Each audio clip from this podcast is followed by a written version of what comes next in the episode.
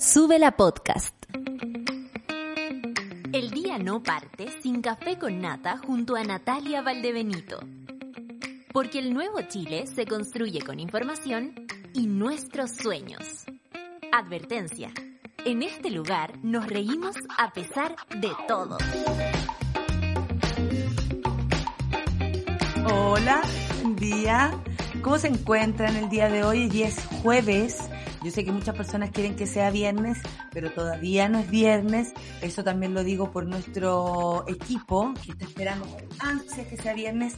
Y mañana hacemos el programa directamente desde Valdivia. Yo terminando acá me voy, pero rauda al aeropuerto, más rauda que la clave Rauda eh, al aeropuerto, me viene a buscar mi- un amigo que hace Uber. Oye, qué, qué buena noticia cuando un amigo hace Uber, ¿ah? Porque uno lo puede llamar con, con, ¿cómo se llama? Con conocimiento que no te van a hacer nada. Si al final la mujer siempre anda pensando en eso. Y, bueno, toda la gente en general. Así que nada, le mando un saludo al equipo, especialmente a nuestra querida amiga Clau, que está allá en Valdivia esperándome.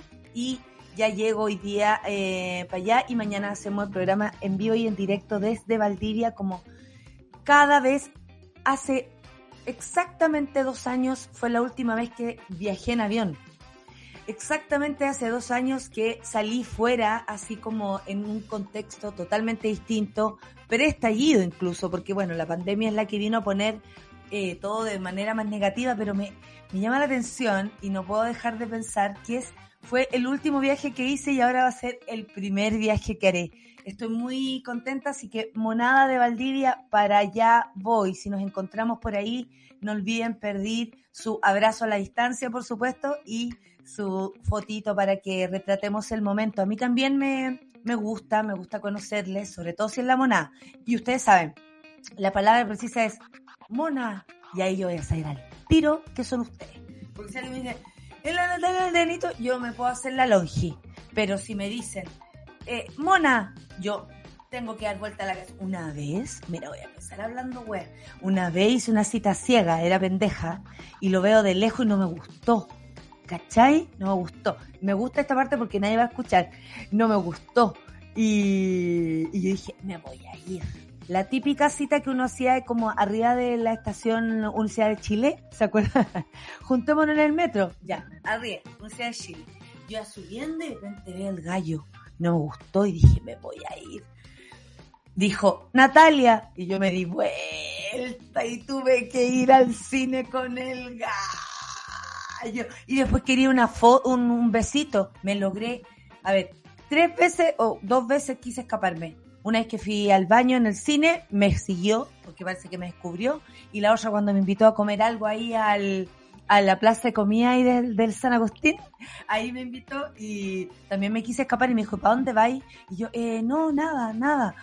Quería puro irme. Pero bueno, ahora desde ese minuto yo aprendí que Natalia no es la razón para darme vuelta. Pero si ustedes me dicen Mona, yo de inmediato respondo. Monada, vamos al informe del tiempo, eh, región por región.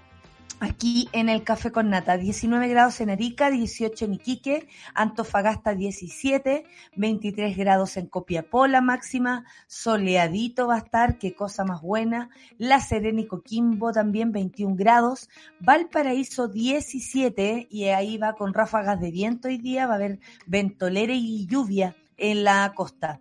18 grados en, en Santiago, dicen que llueve, y en la tarde va a haber sol, eh, el señor del tiempo que me cae también, un, un señor del tiempo de Chilevisión, dijo que hoy día íbamos a tener en Santiago al menos todas las estaciones del año. Empezamos por el otoño. En fin, eh, 17 grados en Rancagua, también lluvias. En Talca, acá en, en el centro llueve, acá no todavía, o todavía no me doy cuenta, no lo sé. Hoy hay mosca, ¿estaré muerta? Una vez me han dado una mosca rondando y yo me... Eduardo Sáez, hoy que me cae bien, él habla del Gualmapu, da su consejo y dicen que es quiropráctico.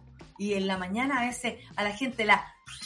La línea, ¿cachai? Yo quiero eso. Pero cómo ser tan completo el hombre del tiempo y más encima quiropráctico. Imagínate tú, queremos ese compañero, es verdad. 16 grados en Talca, le mando un, abrazo cariñosísimo a la Tere. 15 grados en Chillán, 14 en Concepción, aprovecho de saludar a la Pati. Por favor, cuídate que hoy día hay tropiconce. 12 grados en Temuco y lluvia. Valdivia me anunciaba lluvia, pero aquí dice que no, 13 grados. Puerto Montt, 11 grados y lluvia. También en Coyhaique, lluvias y un poquito de solcito, 9 grados, qué cosa más linda. Torres del Paine 9 grados, lluvias, viento, eh, solcito y todo lo demás. Punta Arenas 8 grados, eh, Rapanui 22, Juan Fernández 14 y un grado en la Antártica. Los titulares del día de hoy son los siguientes. Reporte COVID, 766 nuevos casos y 4 fallecidos en las últimas 24 horas. Por supuesto que Ay, con todo el dolor y con todo el amor también les mandamos un abrazo. Alto perfil de seguridad en otro titular. 200 niños han sido inoculados en estudios Sinovac UC en Chile y solo el 16% ha desarrollado efectos adversos leves. Es una gran noticia. Alto perfil de seguridad. Mira, no habíamos visto ese tipo de, nomenclatura. ¿ah? Alto perfil es como alta gama esas cosas, bueno, ahí veremos. La mayoría son públicos y alto porcentaje está en Calama y Santiago. ¿De qué hablamos? Más de 1.100 establecimientos aún siguen sin clases presenciales. Por supuesto que sí, no es fácil cambiar la vida de un día para otro, no es llegar y decirle a la gente, oye, reacciona, manda a tu hijo al colegio. Claro. Y en el mismo tema, Colegio de Profesores realiza paro nacional tras veto presidencial del proyecto de ley de modificaciones al estatuto docente. Ayer había una protesta en, la Alameda, era precisamente por esto. Tres opositores y dos oficialistas integrarán comisión revisora de acusación constitucional contra Piñera. Flor Motuda. Oh, Pepe out salimos para atrás. Veremos qué tan fuerte es el Parlamento y cómo se impone al clamor popular de la PLR a Piñera. Fraude en el ejército. Suprema decide que ministra Rutherford es competente para indagar arista eh, FAM. Esto también de, del fraude del ejército. Oye, ¿cómo no? Si ha hecho el manso trabajo, pues Rutherford, un abrazo para usted. Cuando deje esa pega, Véngase para el café con nata a comentar, ¿le parece? Estado de excepción en la macrozona sur. El ejército envía tres helicópteros, 10 carros MOWAC y dobla contingente militar. Qué desgracia más grande, qué desgracia este gobierno. Salgan de mi mercado del gas. Presidente de Gasco acusa que hay errores, comillas, en informe de la FNE que establece ganancias millonarias tras aumento en los precios del gas. Mire, él dice que hay errores. No me venga aquí con cosas que tengo unas ganas de echarle un gas en su propia cara. Informe de la ONU advierte de riesgo de hambruna en Corea del Norte. Mira qué importante noticia, porque Corea del Norte ahí se mantiene absolutamente escondido, eh, no muestra nada y, la ONU igual anda metida, igual logró captar esto.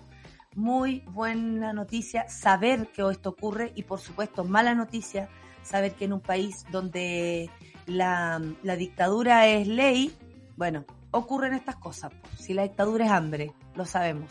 Son las 9 con 13 minutos y nos vamos directamente, ¿por qué no eh, Maneskin, así se dice, o Maneskin, Maneskin, Maneskin, Maneskin. I wanna be to, I wanna be so La wea. Estoy muy cansada, perdóneme. Estuve, estuve hablando dos horas anoche al mismo rato. Una amiga me preguntó, me fue a ver mi mejor amiga al colegio y me dijo, termináis cansada. Pero fue tan como de buena onda y sí, termino cansada, pero con más energía que nunca. Café con Nata en Súbela y esta canción po, de estas personas. Con un título. Café con Nata en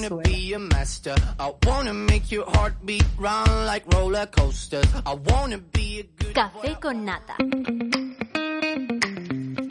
Estoy con mi cafecito y miren este este este tazón que me regaló un mono, no me acuerdo, una mona. Ahí estoy yo. ¿Descubrieron lo que tengo en la mano? Eh... eh... ya, oye, 9 con 16 y quiero invitar a mi solcita querida, por supuesto, que hoy día es su último día, porque mañana hacemos el programa directamente desde Valdivia, Sol. Un abrazo para ti a la distancia, te quiero mucho, me encanta verte. Igual, Pero por supuesto, me encanta verte todo. Amiga, por la chucha. Para allá, siempre se me confunde el lado. Para el otro lado. Para el otro lado, para el otro lado. Ahí. Estamos igual que Piñera, ¿te acordás cuando hizo esa wea así? No, pe pe peor, amiga.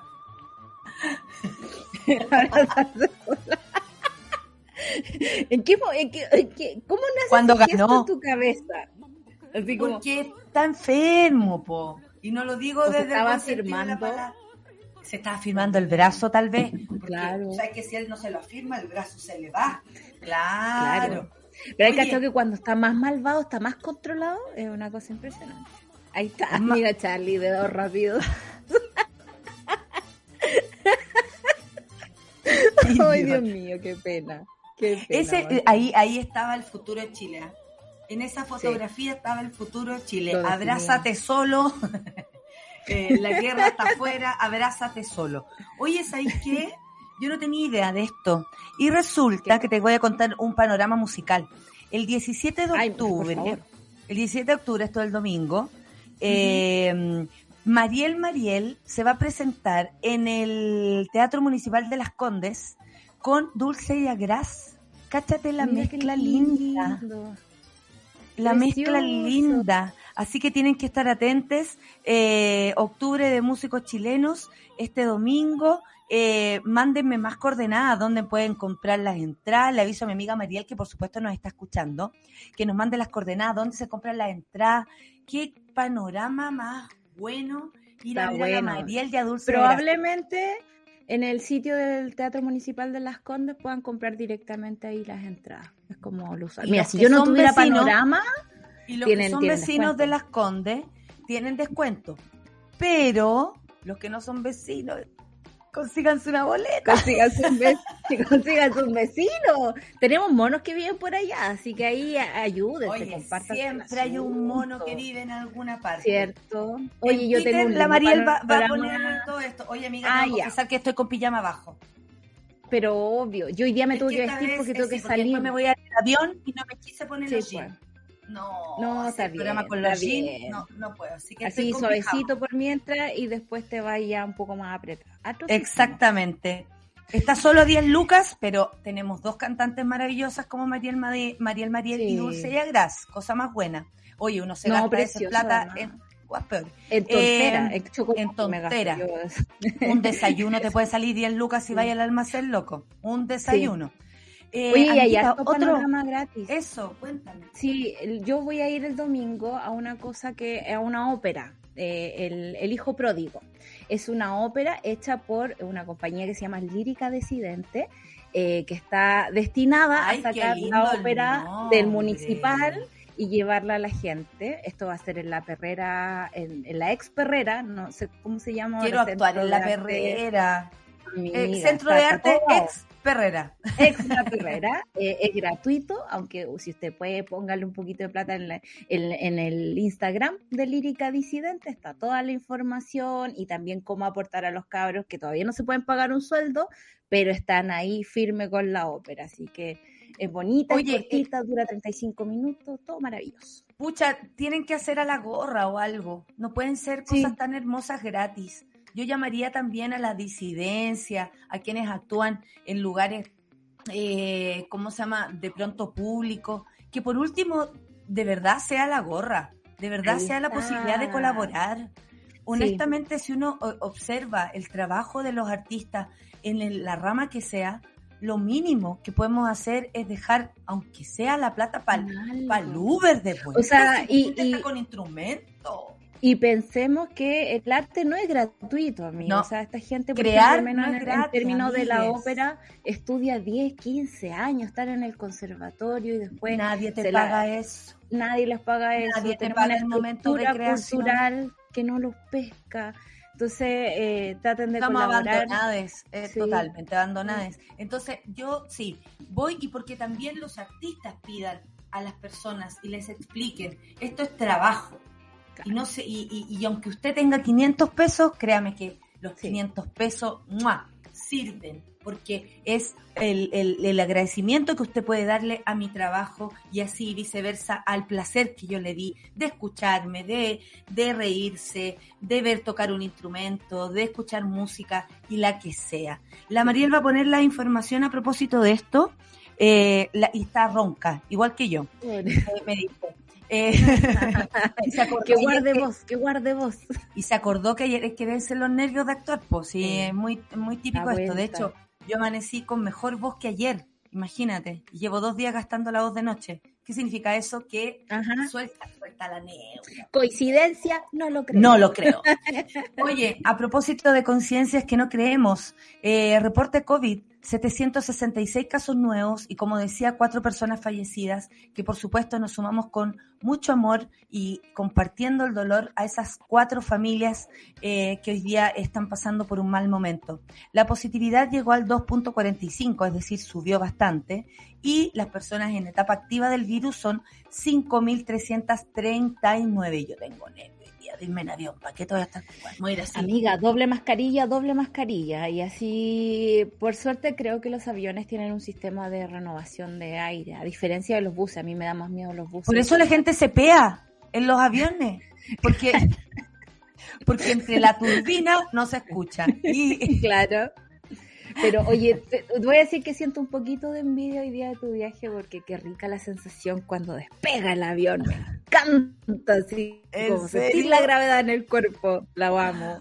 No, a mí ponme turbulencia, yo feliz, yo feliz, así, así. Ay, Mientras puedas estar un día arriba de las nubes, me parece demasiado maravilloso y hermoso. Tengo otra idea para estar arriba de las nueve. Oye, eh, en este minuto, eh, bueno, como les decía, las regiones con mayor positividad son la metropolitana, Valparaíso, Tarapacá, O'Higgins. En tanto, la región de Tarapacá registra el índice de incidencia más alto a nivel país por 100.000 habitantes, seguidos por las regiones de Arica y Parinacota, Metropolitana y Aysén. Eh, 369 personas están internadas en unidades de cuidado intensivo y de las cuales 267 están conectadas a ventilación mecánica que esperamos su pronta recuperación, lo digo muy en serio. 331 camas críticas están desocupadas a nivel país en este momento.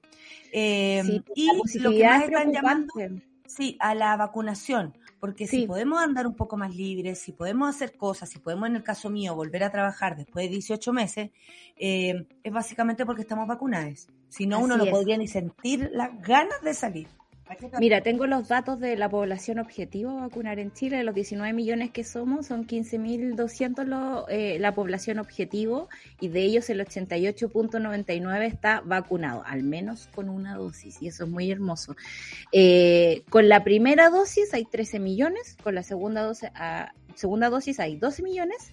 Con dosis única hay medio millón de personas y con dosis de refuerzo eh, eh, eh, hay 3 millones 800. Así Yo la que próxima semana me pongo la de refuerzo. vayan a ponerse su vacuna. Sí. Yo, yo fui eh, Pfizer 57 eh, y en Pfizer 60 me tocaba a mí, así que fue todo muy expedito, eh, no hubo problema. eh, ¿Fuiste a algún lugar público para...? Fui al CESFAM de Santa Cruz. Ah, Eh, y fue muy hermosa, estaba, habían dos carpas de la, de la gente y los niños que estaban vacunando con primera dosis y gente en la otra carpa de dosis de refuerzo. Y ahí te daban toda la información. Yo pregunté por qué no han ido a vacunar a Soa Olimpia todavía, porque tú sabes que eh, la señora no se levanta, entonces hay, hay que llevarle la cuestión a la casa. Y decía que la enfermera estaba con licencia, entonces había que esperar un poquito, pero que no preocupara que iban a ir igual. Y Ya así vamos, ya funciona en vamos. región, es como siempre van, a veces se demoran un poquito, pero eh, llegan. Y me gustó porque había harta gente, estaba todo muy bien organizado, había información, los chiquillos fueron muy amables, lindas vistas, te diré, eh, había vientecito, no, todo muy hermoso. Oye, ¿no te dio susto esta vez? ¿O, No, o- o el contexto lo hizo distinto? Yo creo que el contexto lo hace distinto eh, ahora con esto de que probablemente vamos a volver a la oficina y ese tipo de cosas. Mientras más protegido esté uno es mejor. Eh, yo siempre temo por llevarle algún bicho limpio, entonces como me aguanto el miedo nomás, me lo meto, se me olvida es superior la idea de por qué lo estás haciendo. Es lo que le ha pasado a muchos niños que le han explicado este asunto y es como yo me vacuno por mí y por todos los demás, que es el sentido de la vacunación. Esta cuestión funciona. Exactamente. Si todos estamos adentro. A propósito de las niñas, 200 niños han sido inoculados en estudio Sinovac UC en Chile y solo el 16% ha desarrollado efectos adversos. Esto significa que hay un alto perfil de seguridad respecto a la vacuna. Con las inscripciones aún abiertas, el director del, del estudio clínico Sinovac UC, Alexis Calergis, detalla que 200 menores de edad ya han sido inoculados en el estudio. Y hasta ahora, el perfil de seguridad de la formulación de, eh, de Coronavac en menores ha demostrado ser alto. Como les decía, solo un 16% reporta eh, algún dolor en el sitio de la inyección. Pese a aún que falta una muestra mayor para tener resultados de efectividad, la doctora Susana Bueno estima que se obtendrán resultados equivalentes a lo reportado por el estudio clínico realizado en China y que la eficacia debiera ser equivalente o mejor a lo observado en adultos. Esto es buena muy buena noticia porque eh, se están probando de niños entre 3 y 17 años. Eh, y nada, dentro de tres o cuatro meses, explica Susana Bueno, podríamos tener datos preliminares de seguridad e inmunogenicida. Eh, y de eficacia dispondremos de los datos hacia el fin del estudio en que sabremos el grado de protección de la vacuna. Sin embargo, dicen que 200 niñas y niños han sido vacunados sin mayores problemas ni síntomas adversos a la inoculación. Aquí hay que recordar, y es muy, es muy precioso esto, que no vivimos en un sistema capitalista donde eh, quiero mi vacuna ahora, quiero mi efectividad ahora. Eh, estamos probando, y eso no es malo, es bueno, se prueba con seguridad y los efectos adversos con los niños eh, dicen leves. Esto significa un, pequeño malestar en el, en el brazo, por ejemplo, yo llevo dos días media doloría, pero se puede vivir, digamos, se puede dormir, no es problema. Eh, y los niños podrían recibirla mucho mejor incluso que los adultos, que algunos han terminado así como desmayados. No, yo creo que también eh, tiene que ver con la resistencia a los síntomas. Los cabros chicos les preocupa jugar, vamos para adelante, vamos para Un poquito de fiebre y seguimos. Claro, claro. claro. Y con oye, lo que me han recetado es paracetamol el, antes de la... mira lo que estoy diciendo. Paracetamol antes de la vacuna y paracetamol después de la vacuna. Tú, eres como mi tía, eh, por si acaso. me voy a tomar, mira, yo como que me, quiero enfermar, por si acaso. Me voy a tomar un panadol, me dice. Como que me quiero enfermar. No, claro, eh, claro. Así como en la noche, uy, estoy un poco con tipa. A tomar paracetamol. Sí, a mí la enfermera me dijo eh, mucha agüita y solo si hay mucho dolor, un paracetamol. Y yo le hice caso, tomé mucha agüita. no, pero tú, a ti te fue muy bien con la inoculación mi sobrino tuvo algunos síntomas, me acuerdo, eh, pero nada, sí, un día, y de hecho mi hermana muy, muy supera, no, esa es la vacuna, bueno, chao. Significa que está haciendo efecto en el cuerpo, ¿no? Está dando la batalla, está haciendo el, el, anticuerpo ahí. No, muy preciso, yo quiero ponérmelas todas, quiero probarlas todas, me falta ahora la eh, AstraZeneca. Es muy... la Astra Sumatra. Oye, eh, la mayoría son públicos y de alto porcentaje está en Calami Santiago. Más de ciento, perdón, 1.100 establecimientos aún siguen sin clases presenciales. Esto es la recta final del segundo semestre. El 6% de los colegios y el 9% de los jardines infantiles del país aún no han reanudado las actividades en el aula. Se entiende y es por hartos motivos porque hay un motivo de organización, organizacional. Eh, digamos familiar.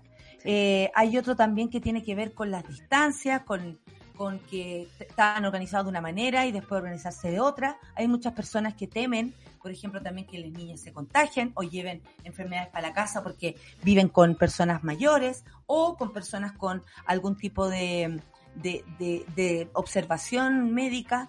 Eh, En fin, bueno, pero un alto número de recintos están cerrados en la Araucanía. Esto no es casual, ¿ah? 236, superando incluso la región metropolitana, que llega a 200, aunque esto solo representa el 5% de los establecimientos de la región, y Biobío con 181. Em, a nivel comunal, aquí es eh, con el mayor porcentaje em, de establecimientos educacionales sin clases presenciales son San Esteban, 68%, en Peumo, mira, cerca de allá, eh, 63%, Coyipuye 62%, Marchigüe 57%, Yumbel 55%, Lautaro 49%, Tocopilla 47%, Tierra Amarilla 37%, Tirúa 37%. Esto tiene mucho que ver con la sector macrozona sur, como se le llama, ¿no? Eh, Lo Espejo 36%, Calama 35%, Santiago 33%, Talcahuano 32%, Levo 31% y San Pedro 29%. Esto eh, hablamos del porcentaje de eh, quienes siguen aún sin eh, ir a clases presenciales por todas las razones que ya conocemos. Ahora, hay que entender también que esto, los promedios son engañosos, ¿no? Eh, siempre, porque los colegios pueden estar abiertos, pero a mí me da risa porque mi tía, que no, no quiere volver a la presencialidad, le pregunta todos los días a los niños, ¿cuántos niños hay en el colegio? me da mucha risa. Eh, pero son siempre dos, tres, lo, lo, más que ha tenido son cinco niños en el colegio. Y tiene que ver con esto, ¿no?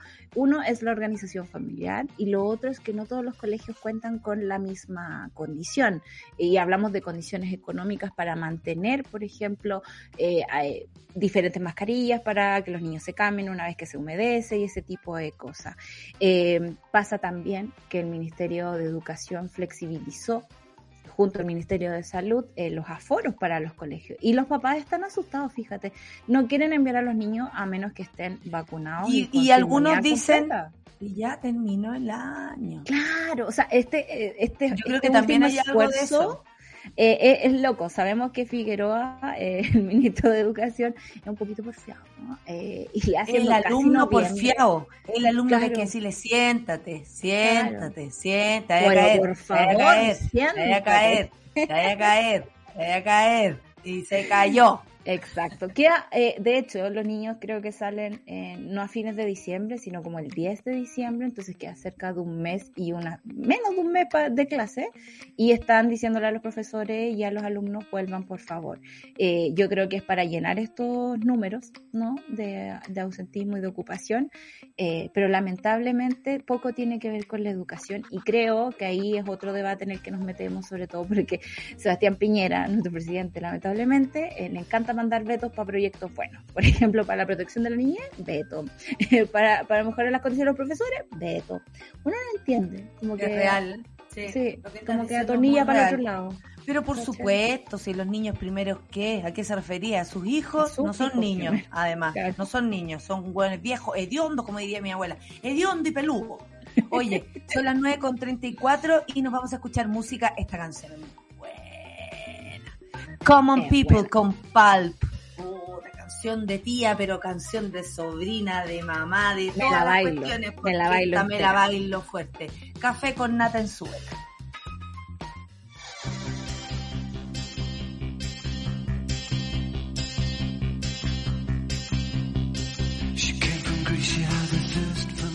Estás viendo Sube la Mañana.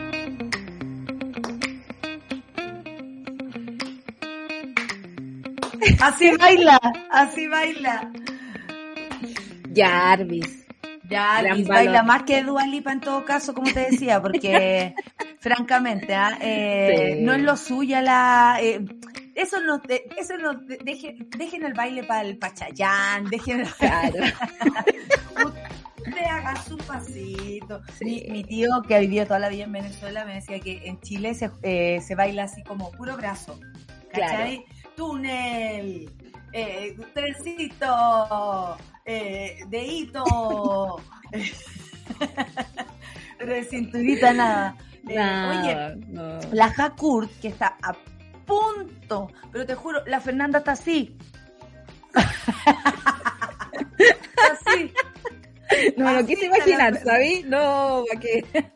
Bueno, dice que hoy día juega la capitana Tiane Edler eh, por la Champions League. Imagínate, a las 16 horas. No lo puedo hacer, pero eh, ahí tenemos la cortina de... ¡La chancha! Que el otro día me enteré, es como una sinfonía súper seria y muerta la risa. Bueno, hoy día a las 4 el Lion, que es donde juega la Tiane, con Benfica. Esto está por YouTube y por supuesto la JA siempre eh, nos da alguna indicación para poder ver esto. Eh, la mansa canción, dice la decadente con brillo, y la Mariel subió eh, la información del concierto del domingo y además va a regalar entradas. Atención, si quieren si quieren, eh, ¿cómo se llama esto? Eh, escuchar buena música y al mismo tiempo tener una entradita. Mira, ahí está. Gracias, Charlie. Dedos rápidos de mi corazón. Oye, son las 9.40 y quedamos de hablar del paro de los del Colegio de Profesores que ayer también hicieron una marcha, nadie sabía qué pasaba. ¿Por qué? Porque esta información, al igual que todo lo que pasa con los sindicatos y todo lo que pasa con todas las organizaciones sociales, si no somos los medios independientes o una calujita y sobreviviente en un diario, no se sabe. ¿Por qué? Porque, por supuesto, a los medios y al gobierno no le interesa. Eh, que se sepa todo lo que ocurre ni profundizar con los problemas. Realizaron un paro nacional, están realizando un paro tras veto presidencial del proyecto de ley de modificaciones al estatuto docente. Oye, siempre el estatuto docente ha estado en el... En el Deuda de Pinochet, francamente. En medio de la marcha que se realizó ayer por el centro de Santiago, los profesores hicieron un alto en Portugal con la Alameda en homenaje a Denise Cortés, la estudiante de Derecho que falleció el día lunes eh, en la marcha también por la reivindicación de los pueblos originarios. Y tú mandaste una información muy buena, porque hay una cuenta llamada La Vieja del Lenguaje, arroba La Vieja del Lenguaje en Instagram. Maravillosa ella. Isabel, profesora del lenguaje que estuvo en él, eh, Super Ciudadanos. Perfecto, eh, una ciudadana entonces. ¿Por qué reclama de nuevo el profesorado? Se pregunta ella. Vamos uno y uno. Solcita, empiezas tú el derecho a las vacaciones de invierno. Entonces, este veto impediría que el periodo de vacaciones de invierno sea descanso para los profesores, o sea, tendrían que trabajar. Y ella dice que considerando la cantidad de personas con las que trabajan a diario, o sea, más de cuatro cursos de 45 alumnos en promedio, la pausa es súper necesaria. O sea, le quieren poner más presión a los profesores que, que ya usan su tiempo libre para poder cumplir con las exigencias de un curso de 45 años, por ejemplo, de 45 estudiantes. Sí, 45 años, ella sería como escuela de adultos. Eh, perfeccionamientos acreditados por el CPEIP.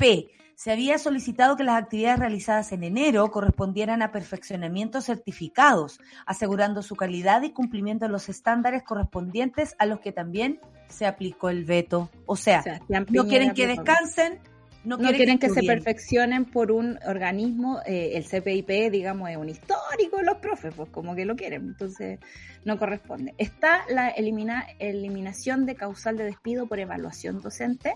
Sabemos que la evaluación es súper complicada, es ponerle aún más carga a los profesores. Eh, dice ella, ¿y es que acaso no quieren que les evalúen? No, es justo que como profesionales estemos en constante aprendizaje, pero no con un los que, más son evaluados. nuestras capacidades. O sea, es como un poco las pruebas de ingreso a la universidad. No miden tus cuestiones realmente. Claro, no miden realmente lo que pasa. Exacto.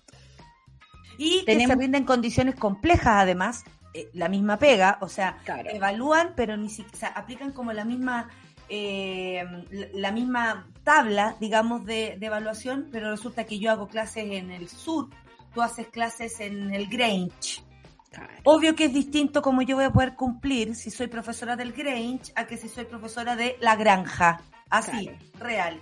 Bueno, y la evaluación docente replica un sistema viciado y no expone la realidad de nuestro valor. Eso lo dice la vieja del lenguaje. También, elimina la sanción a docentes que suspendieron su evaluación docente. Volvemos al punto anterior, dice la vieja del lenguaje. La evaluación no es un instrumento que nos ayude a mejorar, sino que pone el foco en el error como algo que debe castigarse. Todo lo plasmado en el decreto 67 se contradice a la hora de evaluar a quienes ejercemos la docencia. Sí, es muy terrible. Está también la posibilidad de eximirse a docentes que estén por jubilar.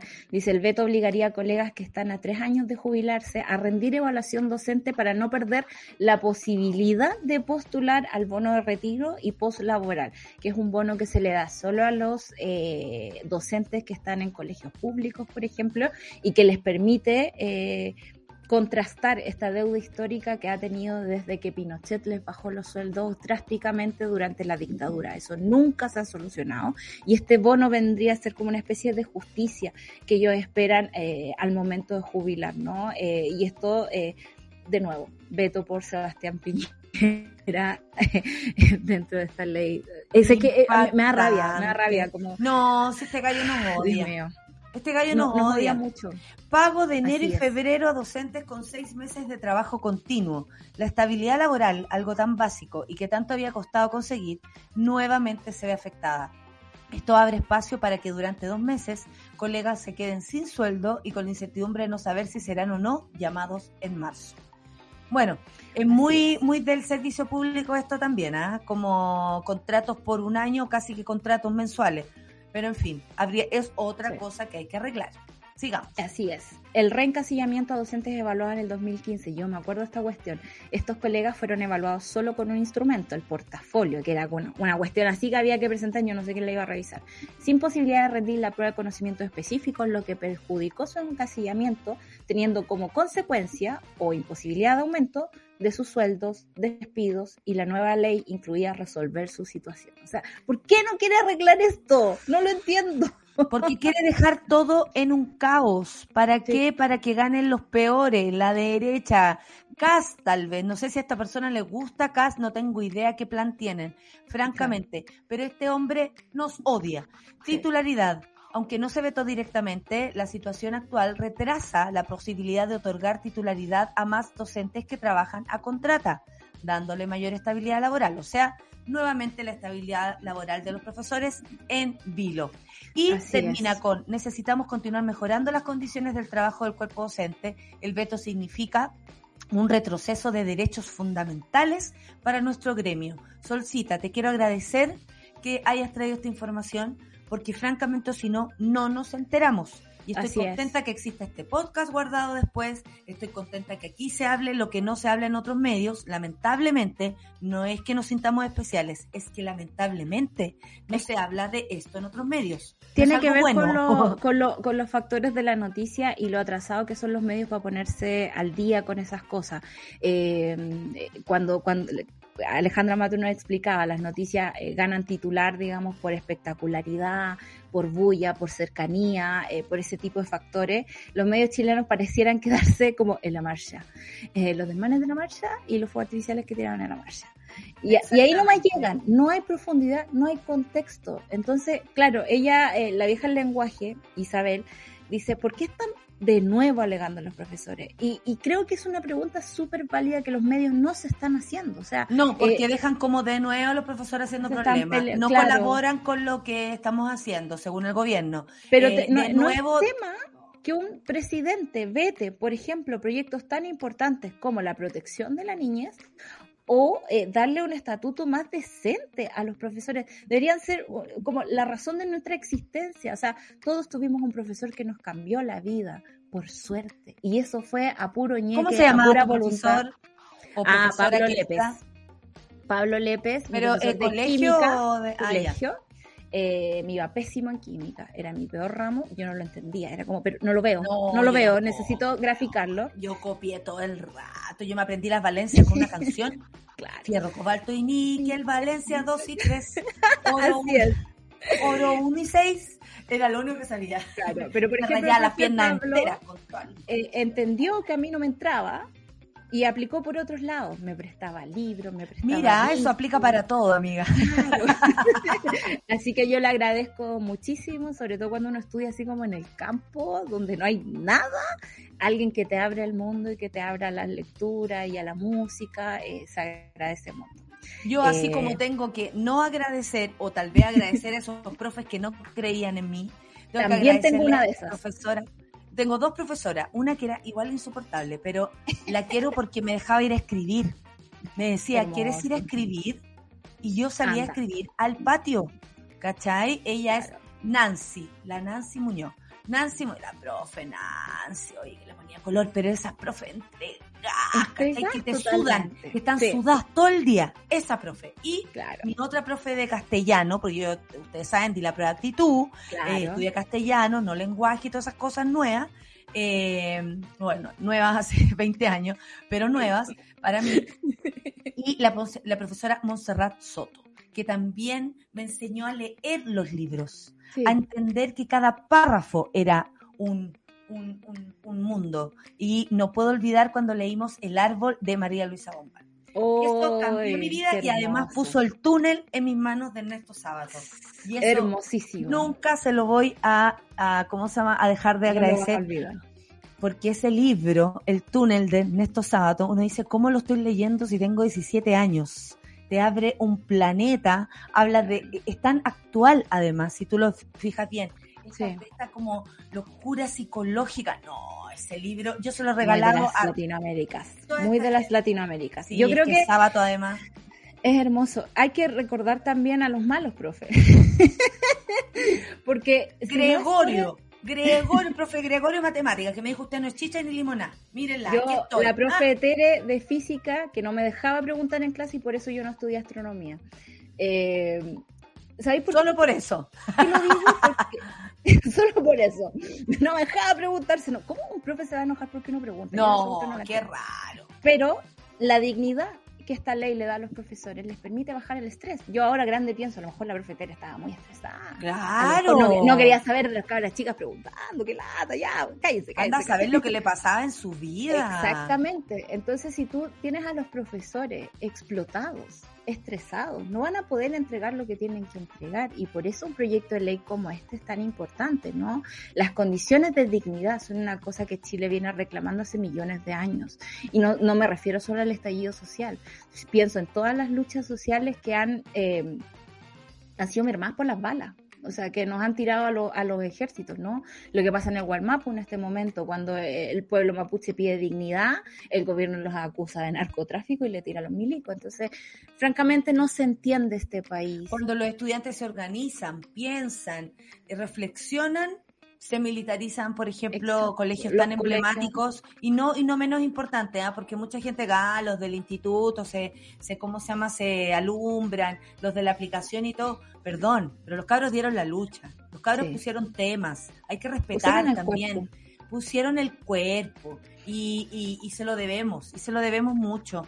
Eh, y todos los colegios que nos sumamos y que se sumaron después, obviamente que sí. Eh, oye, eh, espérate, tengo otra noticia acá que tiene que ver, adivina, con este ¿Con gallo qué? que nos odia. Oye, yo a mí me dio risa esta cuestión, porque dije, eh, define oficialista, define opositor. Qué mal que se haga un, un sorteo. Sí, igual no es vinculante la decisión. Estamos hablando de la acusación, acusación constitucional Sí. contra Piñera. Se define una comisión y esa comisión eh, vota, vota si es conducente o no. Pero eso no significa que no pase a sala después. Pero cuando pasa por Pepe Out la cosa, yo digo, ay Dios mío, me, me No. da, me da los cinco Mira, minutos, me da El los cinco sorteo minutos. dio esto. Florcita, eh, Raúl Florcita Alarcón, que me da mucha rabia porque él tuvo Ah, eh, de verdad eh, una situación horrible a propósito de acoso, abuso, eh, y resulta que está ahí como si Ahí está. nada. O sea, no los memes, amiga, el patriarcado, pues así funciona. Bueno, en fin, eh, lo encuentro horrible. Francamente me parece terrible que este caballero siga existiendo en ese lugar eh, Claro. por, por los antecedentes y cualquiera, ¿ah? cualquiera que haya Sí. hecho lo que hizo Flor Motuda según la víctima que lo relató. Maya Fernández, uff, ahí respiramos un poquito, hija. Una. Pepe Out, Oh. Pepe Out que además va como de salida y como que no le importa nada, es como, ah, ya. Y ¿sabes vota no a siempre, votar. bueno, a favor de la derecha. Sí, Pepe Out es, es facho. Paulina. Núñez, RN y esposa del. Monkever. Ay, Dios mío. No, esta es más. Ella es como Barbie RN, encuentro yo. Sí. Y Virginia Troncoso, ex UDI. Estos fueron los parlamentarios sorteados. La Cámara Baja informó que la comisión revisará el, el libelo Llévelo. Llévelo al lobby. Me acuerdo cuando uno iba al Cinemark, yo sé que no se puede hablar, y, y salía, hoy una vez yo fui con un amigo eh, que estaba súper en un estado interesante, éramos pendejos, Ok. entonces en ese tiempo le pegáis una le da llegáis a, a Júpiter. Bueno, Carlito iba en Júpiter. Carlito, no han pasado tantas cosas con Carlito, mi amigo Carlito. Santa. Bueno, Carlito eh, se fumó algo y empezó la cuestión de, eh, del- del- lo, la, ¿cómo se llama? El comercial que ponen del De mismo seguridad. cine, claro. de seguridad que eh, si su hijo llora, llévelo al lobby. ¿no?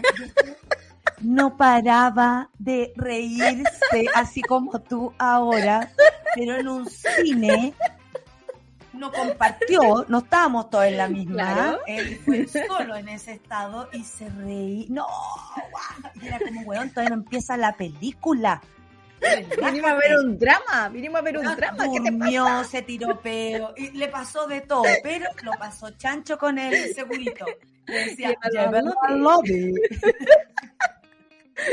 Me encanta. me Eh, la. Cámara Baja informó que la comisión revisará el libelo contra el presidente el martes 19, miércoles 20 y jueves 21 de octubre en doble jornada. Como dijimos, Flor Motuda, Maya Fernández, Pepe Out, Paulina Núñez, Virginia Troncoso. Maya, en ti confiamos. Eh, todo está en ti.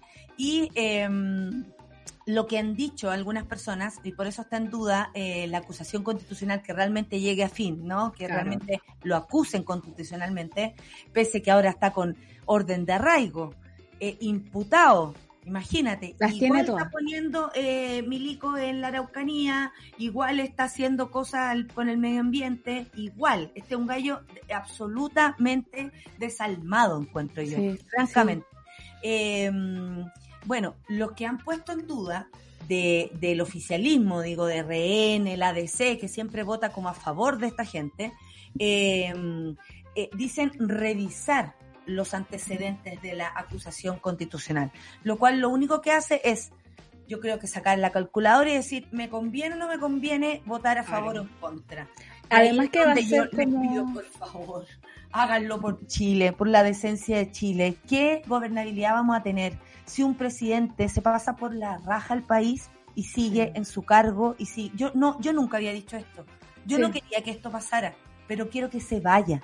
Y, Sí. y así eh, eh, las elecciones fueran mañana, yo creo que se vaya hoy día. Yo ayer estaba viendo los videos de Ángela Lazo, así si nos da alguna pista de su predicción, si iba a funcionar o no. Pero eh, a mí me da mucho susto porque de partida las acusaciones constitucionales no funcionan mucho en este país, salvo que metáis la pata, pero a un nivel Dios. Y que sea posible. que te, te queráis Que sea- salvar comillas como Chadwick. Claro. ahí Chadwick está en la sombra moviendo los hilos igual. Exactamente. Y lo otro es que es muy cercano a las elecciones.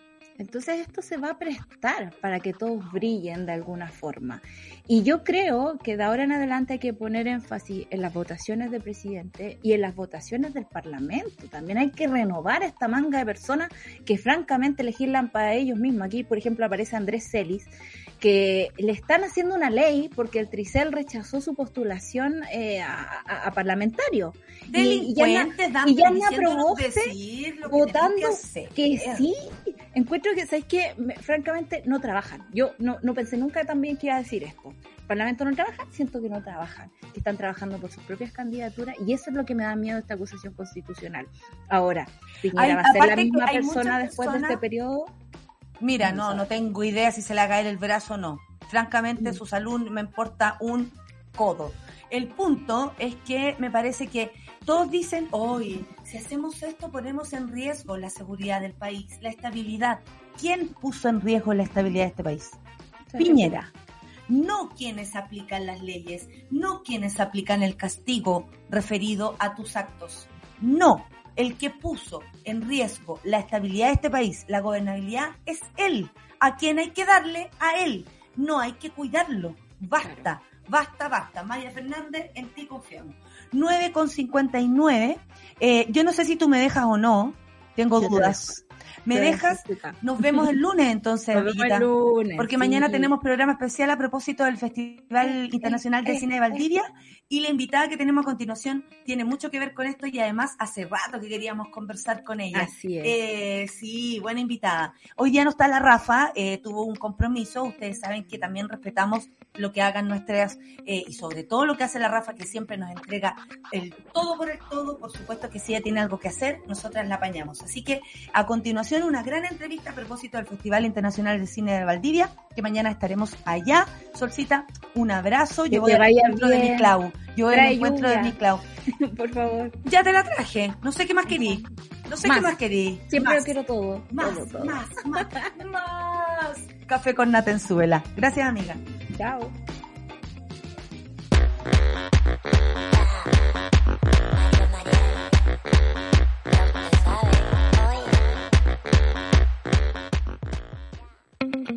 Pausa y ya regresamos.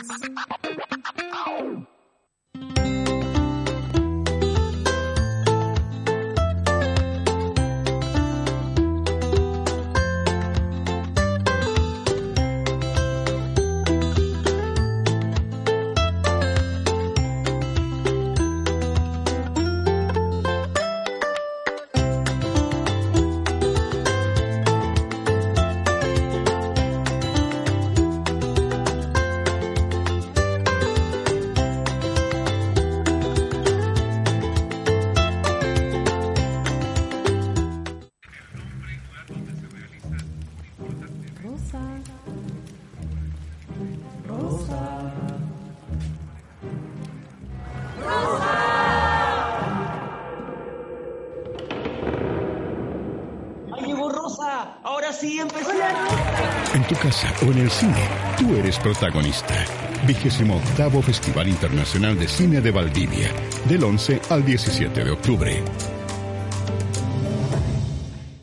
En Súbela, las mujeres nos tomamos la mañana para comentar lo que nos gusta, nos despierta y nos conmueve. Para conectarnos, informarnos y reírnos. Todas, todos y todes.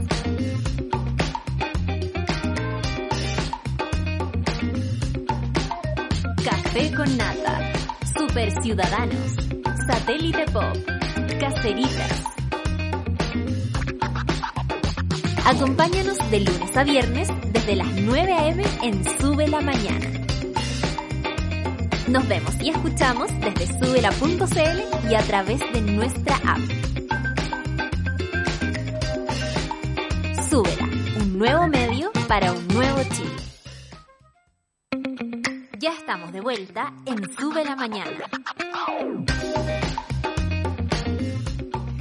Son las 10 con 5 minutos y estamos empezando, por supuesto, el tercer bloque de Café con Nata y les tengo que decir que después del Café con Nata viene Rayen Araya, mi querida Rayen, con Super Ciudadanos. Después viene la Claudita Cayo, Claudita Cayo con Satélite Pop, esta vez por Instagram Live desde arroba sube la radio, porque ustedes saben, la Clau ya está en Valdivia instaladísima, así que desde ahí va a ser su Satélite Pop. En las 12 la Caceritas con Isidoro Ursúa y a las 3 las 2.10 con Nicolás Montenegro y Fernandita Toledo. Les tengo que contar que Coca-Cola trabaja cada día con más de 120 mil socios almaceneros. Como una forma de hacer crecer sus emprendimientos, este año 3.500 dueños y dueñas de almacén se unieron a la Academia Coca-Cola para capacitarse y potenciar sus negocios. Coca-Cola Chile, juntos por algo mejor. Y mañana no te puedes perder el capítulo especial del Café con Nata desde el Festival Internacional de Cine de Valdivia. Acompáñanos desde las 9, por supuesto, como siempre, por subela.cl, porque tendremos además grandísimos invitados y, y los invito también a, si pueden ir presencial o a encontrarnos en algún momento por Valdivia. ¿Les parece? A continuación tenemos una invitada, la productora y programadora del Festival Internacional de Cine de Valdivia, que está tratando de conectarse y... Eh, Ahí está la Isa. Se silenció ella, está tratando. Ahí está, Isa. Hola. Eh, vamos con la cortina y presentamos a Isabel Orellana. Nos gusta conversar, anhelamos aprender y disfrutamos escuchar. Descubre a un nuevo invitado en Café con Nata. Ahí viene, ahí viene.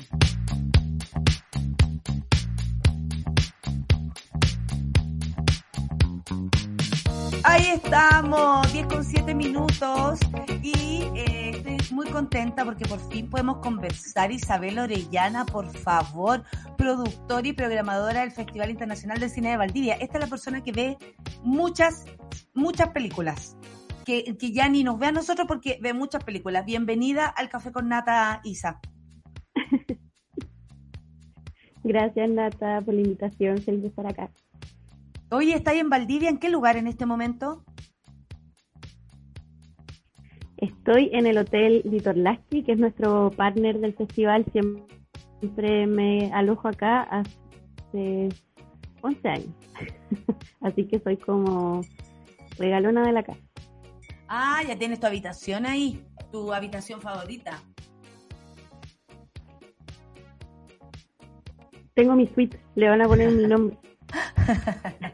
Me quedo en la Isabel Orellana el día de hoy.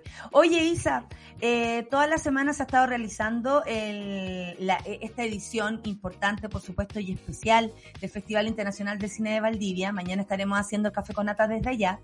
Y eh, bueno, esta es una edición también prepandémica, ¿cachai? Que la última vez que yo viajé, la última vez que me subí un avión, fue en el Festival de Cine de Valdivia del 2019 y yo creo que a muchos nos pasó lo mismo. Y ahora es segunda vez, después de dos años, me voy a subir un avión de nuevo por culpa de usted.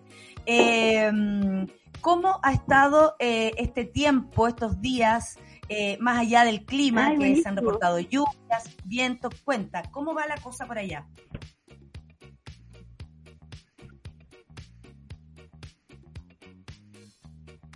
Bueno, yo ya he llorado como cinco veces eh, presentando películas porque en verdad el primer día fue muy emocionante. Como tú dices, eh, el 2019 fue la última vez que pudimos estar acá y es muy fuerte todo lo que ha pasado entre medio. Una revuelta popular, una crisis sanitaria mundial, cambiaron todas nuestras vidas, entonces volver a encontrarnos, estar sentados en la sala, escuchar el proyector y recordar qué es lo que nos gusta del cine es lo que nos gusta de, estar viendo películas en comunidad, creo que es muy bonito, así que mm, puedo decir que, que, toda la gente está como muy feliz de volver a ver.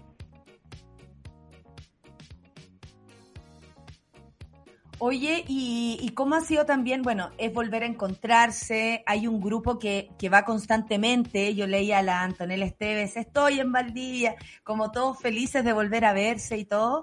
Eh, ¿Cómo va también la presentación de películas? Yo estoy muy expectante porque mañana es la presentación de la película de Claudia Guayquimilla. Estoy muy expectante con eso. Eh, la voy a ir a ver, por supuesto.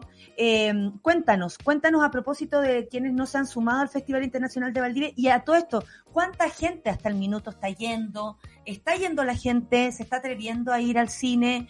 Eh, ¿Cómo han estado las salas? ¿Y cómo ha funcionado desde el punto de vista híbrido también?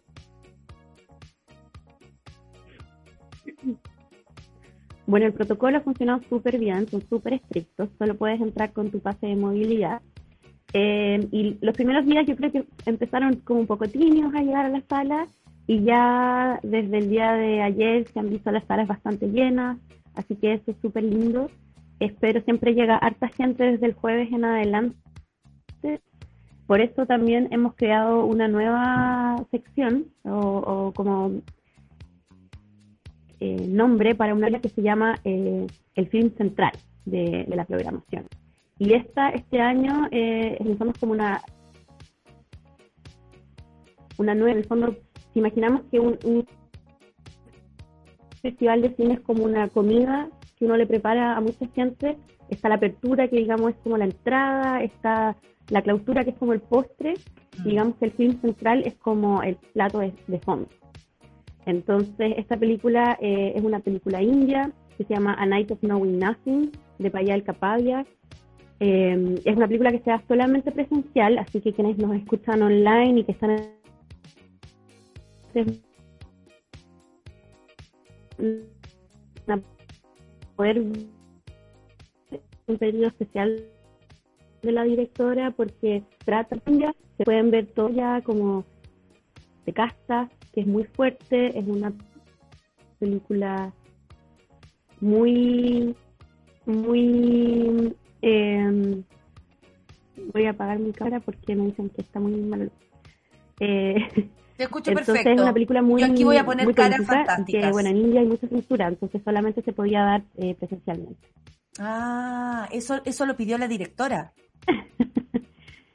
Y puedo volver a entrar quizás No, no, no te preocupes, está todo bien. Eh, eso lo pidió la directora. pidió la ¿Y, cuál es, eh, y qué era su deseo de que la gente la viviera? Eh, o, o la película tiene algo que, que, que, que hay que ver presencialmente? Cuéntanos, porque yo me imagino que tú ya viste todo, Isa.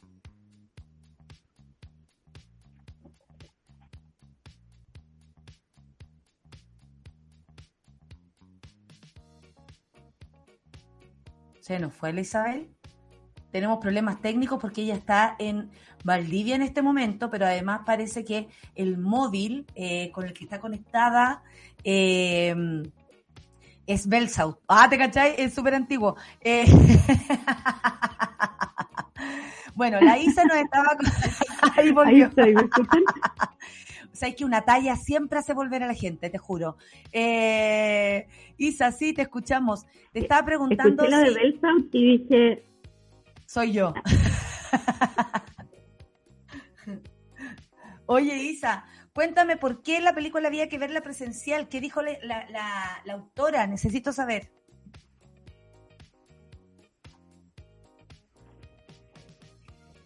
Hay, hay mucho miedo eh, de que pueda tener algún tipo de, de censura la película, de, de que se piratee, de que si es que se piratee llegue a manos de alguna autoridad india que, que pueda hacer algún tipo de, de acción. Bueno, no debería estar quizás hablando de esto. Oh, mira. Qué importante eso que me estáis contando. No, no es menor. Oye, esta versión, como siempre, es gratuita, eh, lo cual, por supuesto, lo acerca a más personas. ¿Cómo, ha, cómo ha, reaccionado Valdivia a esta vuelta? Porque para, Valdivia es muy importante el festival. ¿Y cómo, cómo, cómo, cómo tú has sentido el feedback de la gente al ver de nuevo gente llegando, el aeropuerto un poco más de movimiento, el, el aeropuerto de Kitsania, digamos, en Valdivia? Eh, súper chico. Eh, pero, pero ¿qué, qué ha pasado? ¿Cómo, cómo sentís tú que, que esto está ocurriendo? Porque, bueno, eh, y perdona que te diga así, llevamos dos años sin ir para allá. El año pasado hicimos otra versión, entonces igual es importante. ¿Qué, qué le pasa a Valdivia? ¿Qué sentís tú? ¿Que Valdivia está contento? ¿Está todo pasando? Está todo pasando. Ayer estuvimos bailando en Bimba, con mascarilla, por supuesto. Eh, los bares estaban felices de recibirnos, los restaurantes. Eh, pensemos que el turismo eh, es un sector económico muy importante en la región de los ríos, en Valdivia Claro. particularmente. Entonces, eh, creo que el festival también es un factor de reactivación, de que pueda venir gente y reactivar la economía local también. Si en el Festival de Cine de Valdivia llegan muchísimas personas a, a la ciudad y eso obviamente que genera mucho mucho consumo, mucho gasto en servicios, eso es súper importante y se notaba igual, no sé, por ejemplo yo en la última frontera ya conozco a todos los chiquillos que trabajan ahí, entonces obvio que felices de volver a encontrarnos, todos se saludan felices, eh, mucha buena onda se siente. Ay, qué rico, qué rico saber que voy a eso. Oye, eh, para quienes no pueden viajar, para quienes no han podido nunca eh, ir al Festival de, Internacional de Cine de Valdivia y que les gusta tanto, por ejemplo, a la gente de Iquique, a propósito del Festival también de Cine de Iquique y todo, y mucha gente en, Chile le gusta el cine. Y lo pueden seguir viendo de manera online, que esto ya llegó para quedarse. ¿Cómo ha funcionado esto híbrido? Público y más encima eh, online. súper bien, o sea, las películas son gratis online, también presencialmente, y eh, hay 500 cupos para cada película, Ya. entonces es bastante. Y pueden ver toda la competencia de largometraje, la competencia juvenil también, la muestra infantil, porque eh, tienen, no están usando gente que tenga hijos, tenga familia, pueden ver películas familiares también, eh, de la selección oficial de cortometraje infantil latinoamericano, por ejemplo, hay muchas propuestas. Quienes quieren actualizarse con lo mejor del cine contemporáneo internacional, les recomiendo mucho que sigan la competencia de largometraje. Tenemos películas de Irán, de Argentina, de Canadá, de Georgia. o sea, de lugares muy diferentes entre sí. Mm. Eh, si quieren ver cortometrajes, también están allí. Tenemos la muestra también de, de cine belga en primera persona, que les recomiendo mucho. Chantal Ackerman, una cineasta feminista muy importante, se dan varias de sus películas eh, en esa muestra. Así que tienen, la verdad, si están en sus casas y, y- o si suelen venir al CIC Valdivia y por X razón no pudieron venir este año y están un poco tristes, les recomiendo que no se entristezcan tanto porque pueden entrar a la página y mirar muchas películas que están todas disponibles para que ustedes las vean. Oye, eh, hablemos un poquito de cultura, porque si bien tenemos para hoy día, por ejemplo, El Amparo del Cielo de Diego Acosta, cada uno tiene su cada uno de Alexis Donoso, este es un retrato de la vejez, Él es Transporta a Morte de Elena Girón y Samuel Delgado, también podríamos hablar, y yo sé que tú te manejáis en este tema, eh, como trabajadora de la cultura, ¿cuál es tu diagnóstico respecto a este fin de un gobierno nefasto en el que no tenemos ministerio de la cultura y las artes? Eh, más allá de los apoyos que se le hagan a cosas tan grandes como el Festival Internacional de Cine Valdivia, yo creo que ustedes mismos también tienen conciencia de que esto no corre para todos los demás. ¿Cuál es tu visión, Isa? Y aquí quiero que eh, te explayes todo lo que tú quieras respecto a la, a la situación en la que quedamos después que se vaya Piñera. Lo voy a decir así. ¿En qué situación queda, según tu Uy. visión, la cultura en Chile después de este gobierno? queda eh, uf, en una situación de crisis absoluta. Tenemos un problema y es que actualmente la, el ministerio tiene una ley que creó el Ministerio de las Culturas y esa ley no tiene reglamento, ¿ya? Todas las leyes tienen un reglamento que eh, explica Ya. como el funcionamiento de- del ministerio y las cosas que puede hacer o no.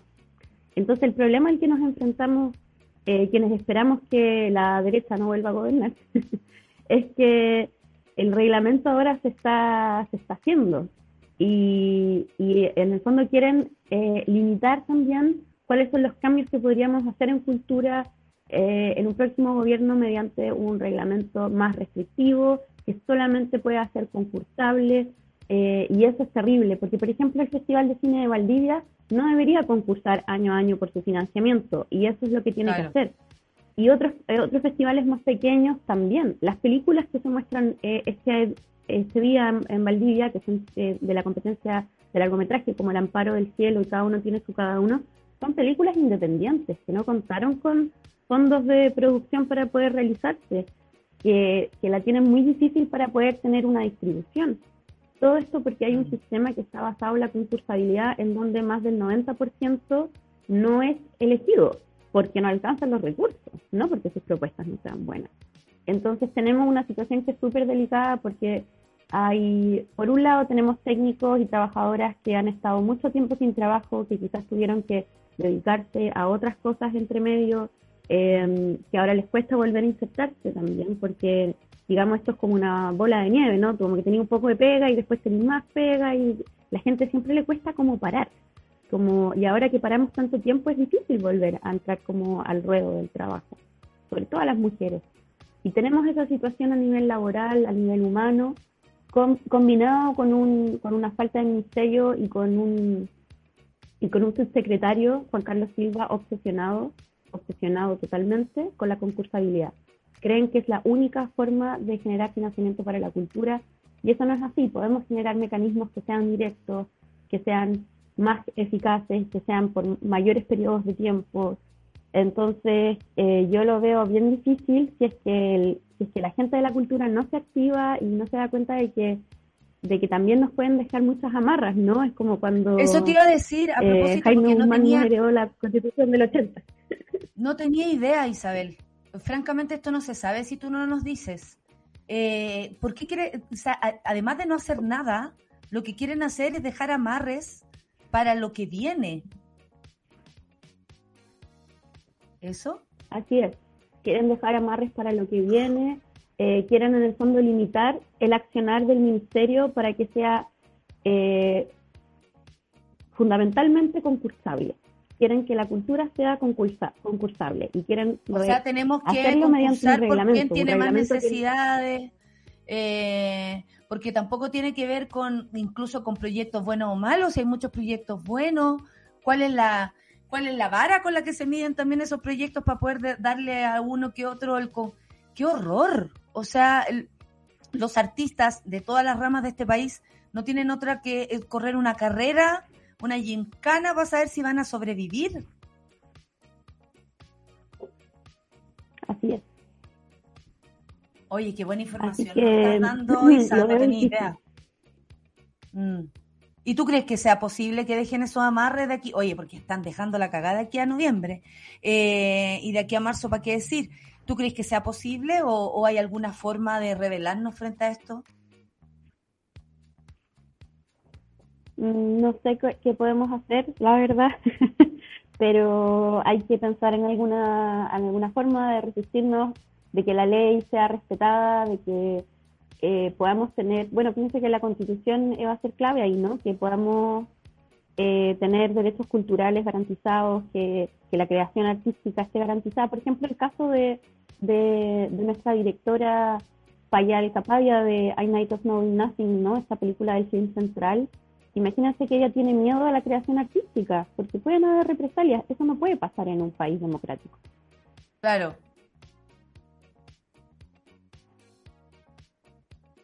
No, estoy impactada con lo que me estás contando. Oye, pero hablemos de algo más, más entretenido, po.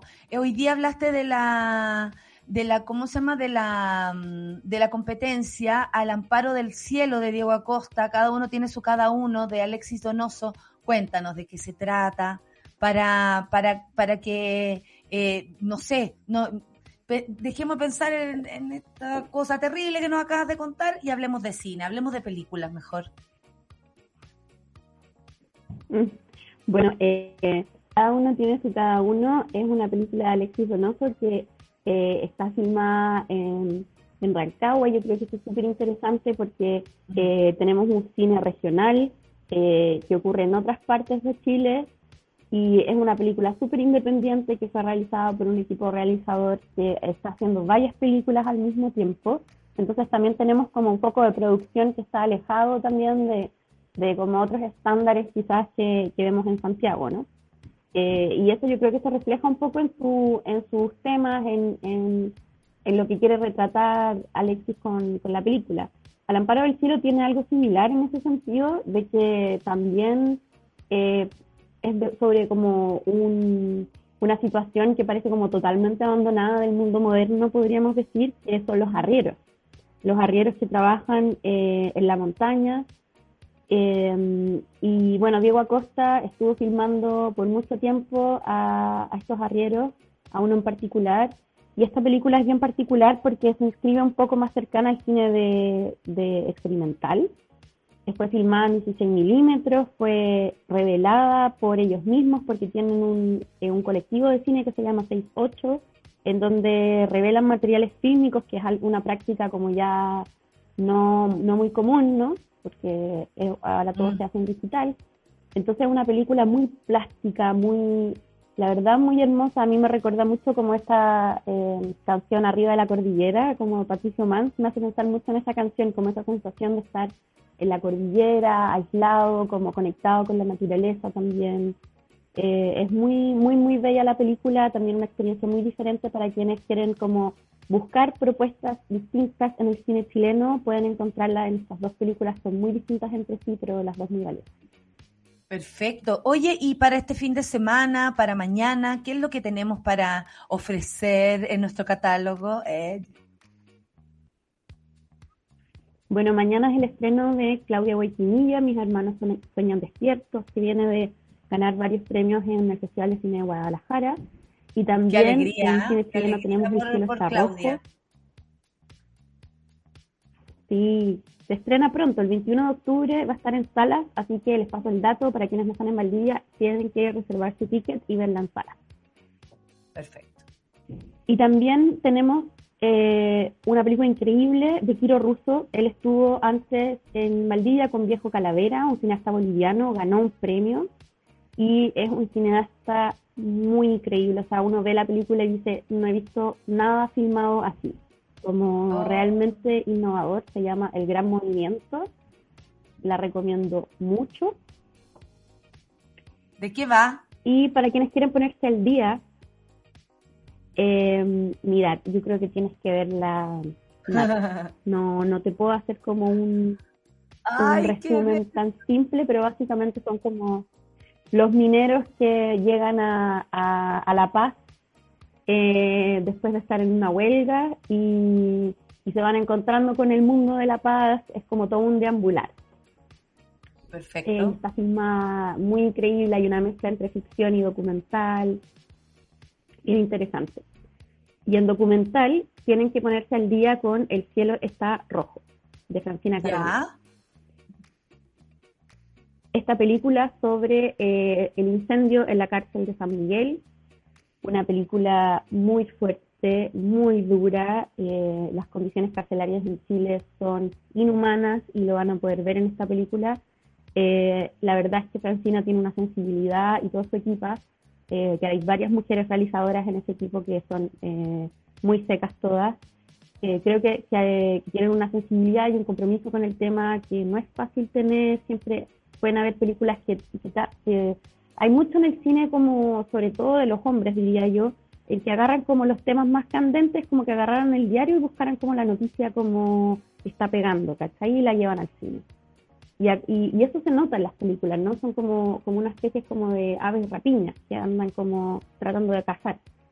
Y yo creo que, en el cine de Francina se puede ver una, y en de la Claudia Guayquinilla también, podemos ver una visión que es distinta, que está comprometida con esa con esta realidad, con esta situación y que presenta una sensibilidad muy, muy grande con, estos temas. Oye, qué maravilla. ¿Tú qué, qué dirías que el festival este año tiene el corte de? Eh, hemos visto festivales como que tienen que ver del Festival de Cine de Valdivia, hablo de con la diversidad, con las mujeres. ¿De qué se trata este año, según tú? Yo creo que se trata de la resistencia, de resistir a políticas de Estado violentas, a resistir al heteropatriarcado, resistir a eh, la violencia contra la infancia. son distintas respuestas a, a como la opresión y en ellas podemos encontrar mucha libertad. Yo creo que eso es súper lindo.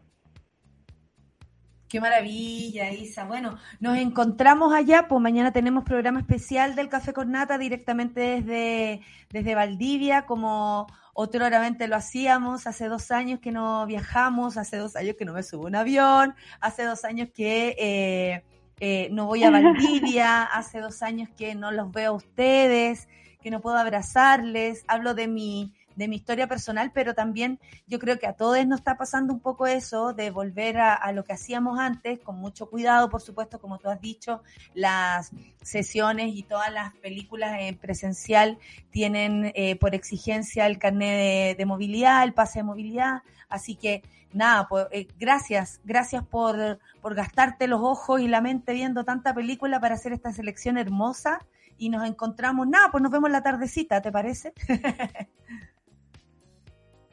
Sí, pues nos vemos acá, con mejor conexión desde Valdivia. Por supuesto. Oye, y, y cuéntame, eh, ficvaldivia.cl, ¿cómo vemos las películas? Lo último. ficvaldivia.cl, hay, cuando ustedes entran a la página, les va a preguntar obtén ticket presencial o eh, ver función online, creo que dice. Y ahí pueden elegir, dependiendo de dónde están, las películas presenciales se pueden pedir entradas desde el día anterior a las 9 de la mañana. Entonces, si tú quieres ver una película para mañana viernes, puedes pedirla desde hoy. Eh, desde las 9 de la mañana de hoy ya estaban disponibles. Y las películas para ver online eh, están yendo, empiezan a estar disponibles desde el día que se estrenan en, en sala.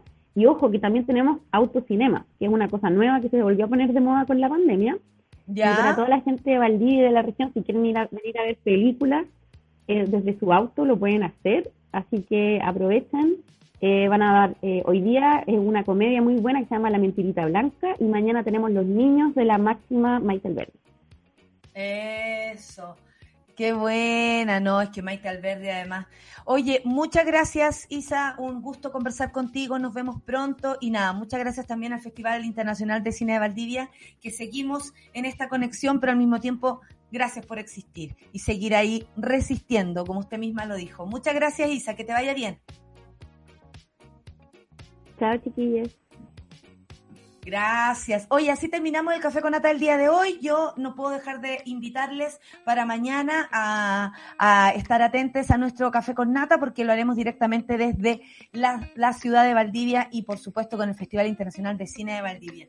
Amigues, me voy al aeropuerto. Que les vaya súper bien, querida monada. Nos encontramos mañana y yo los dejo con Rayen Araya y Super Ciudad. Chao.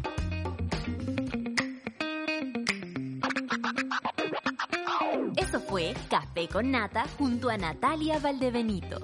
Tu dosis para partir el día informado y muerto de la risa. Revisa este y otros capítulos en subela.cl o en nuestra app.